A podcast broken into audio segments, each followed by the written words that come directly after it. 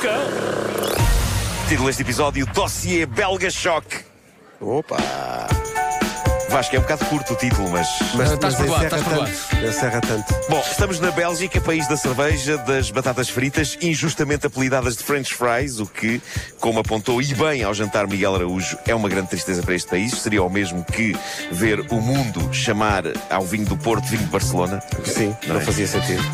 E, e, para além disso, é também o país do chocolate. E permitam-me que faça aqui uma pausa sobre assuntos belgas para dizer que no domingo comi o melhor bolo de chocolate da minha vida e não precisei de vir aqui à Bélgica para o fazer. Confirma-se. Foi aí ao lado, Vasco, no estabelecimento cujo nome começa por E e acaba em S e que pelo meio tem o Le Corte Inglês.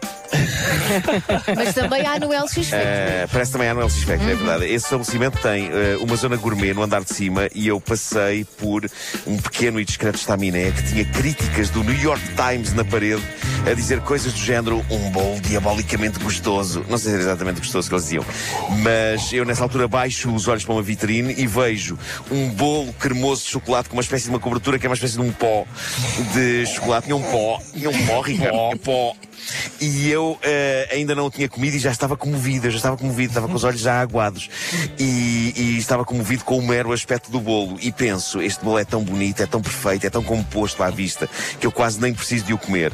E dei dois, dois passos como quem vai à sua vida, mas, como é evidente, dei por mim a pensar, onde é que julgas que vais, meu Palermo? Não vais é comer o bolo.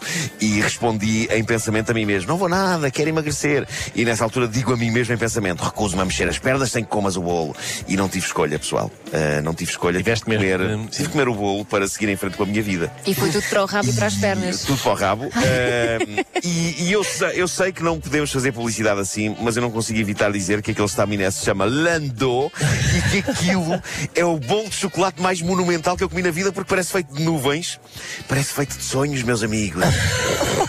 Ele não se calou. Não o é- inteiro. não- Calou com isto. Não é, Parece que estou a comer uma nuvem. Não de é- Vocês já chocolate. provaram, é de facto incrível. Não. é- não é demasiado Eu nem gosto de doce. chocolate. Não é demasiado doce e atenção, eu diria que quem regulou o nível de açúcar que aquele bolo tem não é um pasteleiro, pois trata-se de um poeta.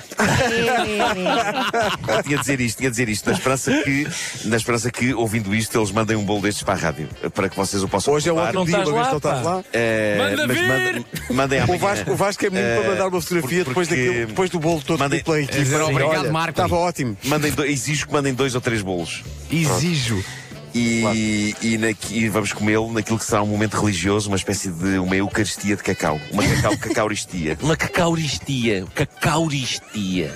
Excelente. As coisas que ele Nós, inventa. Sabes o que é isto? Ele ainda está com aquele sugar rush. Pois Ele está está, está, está cheio de energia porque comeu açúcar. muito É como os açúcar. Tão Tá bom, miúdos. pá, tão Sim. bom. Nós não vamos ter muito tempo aqui em Bruxelas, tudo está a decorrer a uma velocidade alucinante, mas os vários artigos que eu li sobre esta cidade dizem que, nem que, se- que tenhamos só umas horas aqui, temos de ver a estátua do menino que urina, também conhecido como Mannequin Peace, que eu nem sei se classifica como uma estátua porque as descrições parecem indicar que se trata de uma espécie de um bibelô.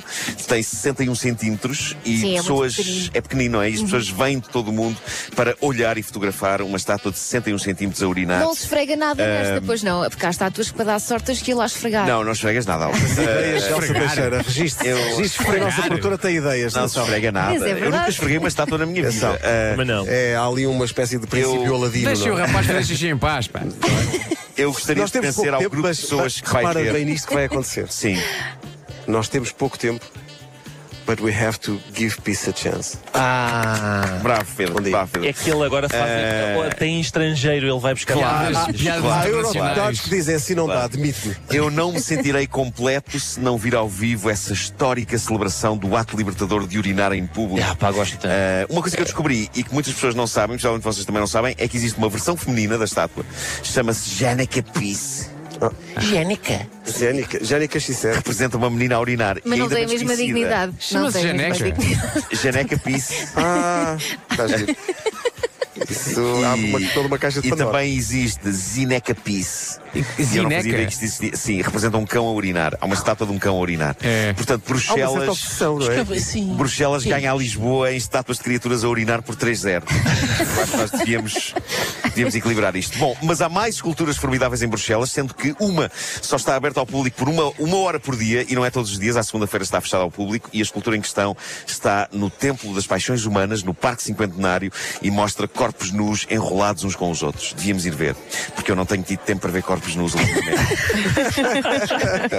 Ah, há, há muito monumento aqui sobre coisas que geralmente não são imortalizadas em monumentos. Eu descobri um artigo que diz que aqui na zona, no Parque de Bruxelas, eh, há, um- há um local que marca o sítio rigoroso onde o czar Pedro o Grande vomitou no dia 16 de abril de 1717. Vamos ver. Reza a Mas história. esta, esta cidade é muito fixada É, em é, coisas não que é? saem do Sim, organismo. Gente a Sim, sim. expelir coisas, Estas não é? coisas, reza a história que o czar Pedro Alexeyevich não estava a sentir-se bem às 3 da tarde desse dia. 16 de abril de 1717, após uma noite de deboche, Pois, de doses industriais de álcool, E veio- que a essa hora, 3 da tarde, sentou-se combalido e vomitou ali. É, RR. Sim, é daí que vem. Mas como é que esse sítio está Facto assinalado? histórico. Ora bem, está assinalado, mas tem uma fonte e tem uma, tem uma espécie de um bacio. uh, Ah. e, e no bacio há uma placa que, que, tem, que tem uma. tem uma coisa Inscrição? escrita em latim uh, que diz pomposamente: após sentar-se à beira desta fonte, o Quesar honrou as águas dela, derramando nelas o seu vinho. É para aquelas maneiras mais incríveis É, vai extraordinário. dizer que é pá, de falar na desgraça de um homem. Eh, outras coisas giras que acontecem nesta cidade e de que não podemos eh, esquecermos, nós estamos eh, na capital europeia do lançamento do Machado. Tudo devido a um estabelecimento que há cá chamado Woodcutter e onde todos podemos pegar em machados e atirá-los pelo ar até eles se cravarem num alvo. Vamos experimentar. Eu gostava muito Não. de comentar isto. porque Se eu pego no machado em Lisboa, vocês entram em pânico, mas aqui é-me dada a liberdade de eu atirar machados pelo ar sem ser olhado de lado, sem ser julgado. Pois. E é isso que eu quero fazer. Mas isso é um desporto? E- Ou é só para as pessoas É aliviarem um, é um o stress? entretém, é o chamado entretém. Ah, Eu acho Eh, que vi isso numa série de, das e mães. diz, diz também que há um Eh, magnífico Breaking- bar de karaoke dos melhores do mundo, é aqui nesta Ah, é? cidade. O nome do bar é espetacular, chama-se Boa. Olha, não Boa. façam é o karaoke enquanto praticam a história do Machado. Não, não, pode ser, são não dois façam estabelecimentos diferentes. Para terminar, tenho uma história bizarra, maravilhosa e muito breve para contar que aconteceu. Acabou de chegar à minha mesa de trabalho. Eu Hoje tenho aqui uma mesa. É uma mesa Hoje magnífica existe. que até tem, tem as estrelas e tudo, tem a bandeira da, da- da- da União Europeia. Ahm, aconteceu num, calo- num colégio católico de Londres, um professor foi suspenso, o homem fora colocado no colégio depois de frequentar um curso de formação de dois anos e a razão pela qual ele foi suspenso é fabulosa. Descobriu-se uma coisa chata sobre ele e que ele aparentemente não conseguiu esconder no curso de formação, embora eu não saiba bem como. O que se passa é que ele não sabia ler nem escrever bem. Ah. Fora isso, tudo bem. E ele agora quer processar o colégio por discriminação, palavra que provavelmente ele não sabe escrever. É verdade. Mas é incrível. Eh, o senhor não pode dar aulas. Então porquê? Porque não sabe ler nem escrever. E ele, ah, Ah, esse é um pormenor, não Pá, é? isso é discriminatório. Discriminatório. Discrimine.